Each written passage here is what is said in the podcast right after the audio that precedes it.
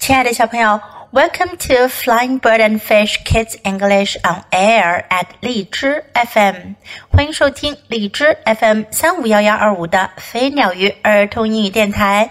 This is Jessie，我是荔枝优选主播 Jessie 老师。Today you'll hear about a story of a sloppy tiger。今天我们要听到的故事呀，是关于一头邋遢的老虎。Sloppy tiger, sloppy tiger's picnic，邋遢老虎的野餐。Puppy's tiger was very sloppy。波比的老虎非常的邋遢。His bedroom was a mess。他的卧室呀，真是一团糟。There were books in his bed, toys under his bed, and T-shirts on the floor。他的床上都是书，床下堆着玩具，地板上放着 T 恤衫。You are very sloppy, Puppy cried.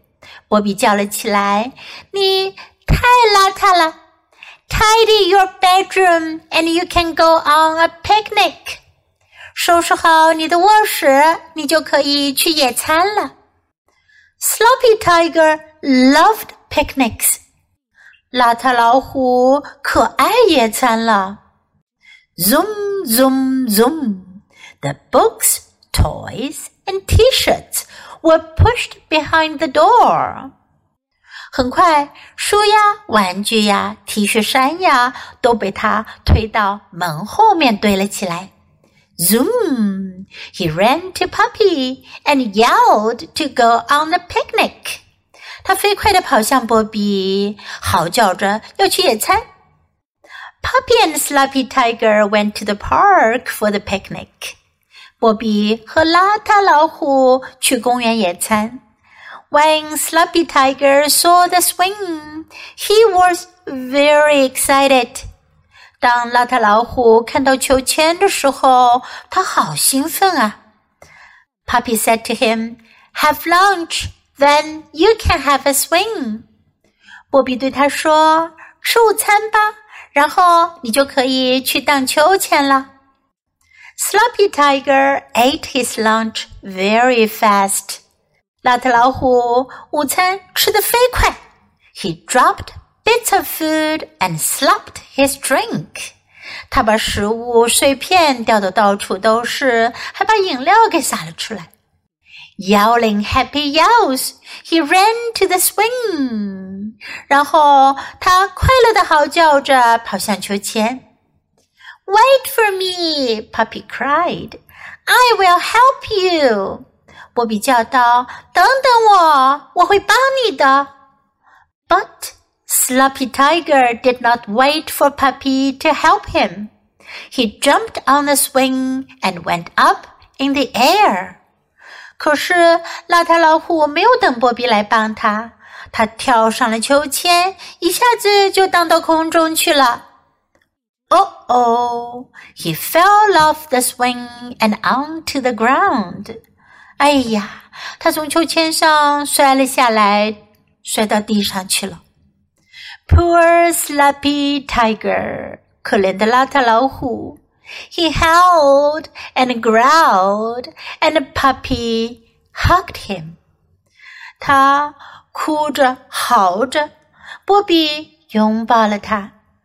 No more picnic, said Puppy. I will take you home and put you to bed.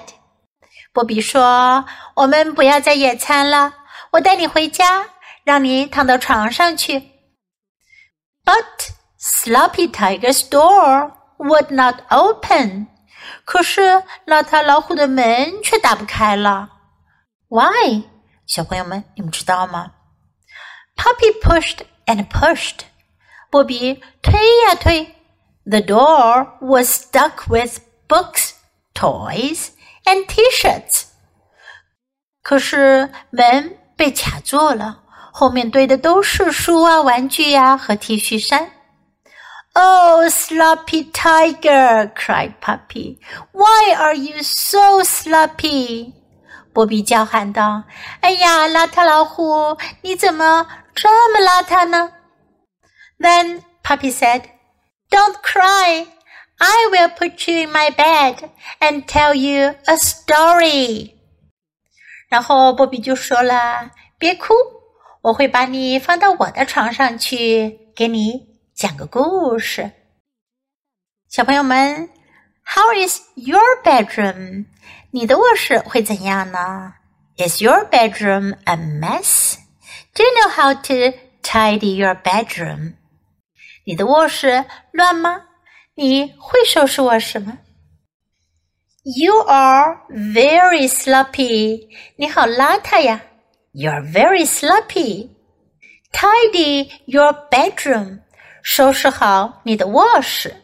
Tidy your bedroom. You can go on a picnic. 你可以去野餐。Go on a picnic. 要注意哦，我们说 go on a picnic。Never say go to a picnic. You can go on a picnic. Have lunch. 吃午餐吧。Have lunch. You can have a swing. 你可以去荡秋千。You can have a swing. Wait for me. 等等我。Wait for me. I will help you. 我来帮你。I will help you. I will take you home. 我要带你回家。I will take you home. Why are you so sloppy? 你怎么这么邋遢呢？Why are you so sloppy? Don't cry. 别哭了。Don't cry. I will tell you a story. 我给你讲个故事。I will tell you a story. Now let's listen to the story once again. Sloppy Tiger's Picnic.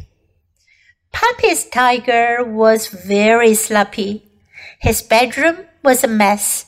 There were books in his bed, toys under his bed, and t-shirts on the floor. You are very sloppy, Puppy cried. Tidy your bedroom and you can go on a picnic. Sloppy Tiger loved picnics. Zoom, zoom, zoom. The books, toys, and t-shirts were pushed behind the door. Zoom! He ran to Puppy and yelled to go on the picnic. Puppy and Sloppy Tiger went to the park for the picnic. When Sloppy Tiger saw the swing, he was very excited. Puppy said to him, Have lunch, then you can have a swing. Sloppy Tiger ate his lunch very fast. He dropped bits of food and slopped his drink. Yowling happy yowls, he ran to the swing. Wait for me, Puppy cried. I will help you. But Sloppy Tiger did not wait for Puppy to help him. He jumped on the swing and went up in the air. Oh oh, he fell off the swing and onto the ground. Poor Sloppy Tiger, he howled and growled, and Puppy hugged him. No more picnic, said Puppy. I will take you home and put you to bed. But Sloppy Tiger's door would not open. Puppy pushed and pushed. The door was stuck with books, toys, and t-shirts. Oh, Sloppy Tiger, cried Puppy. Why are you so sloppy? Then Puppy said, Don't cry. I will put you in my bed and tell you a story. 小朋友，你喜欢今天的故事吗？记得给 Jess 老师点赞哦！还有，别忘了下载到手机上收听，更方便哦。Thanks for listening. Until next time. Goodbye.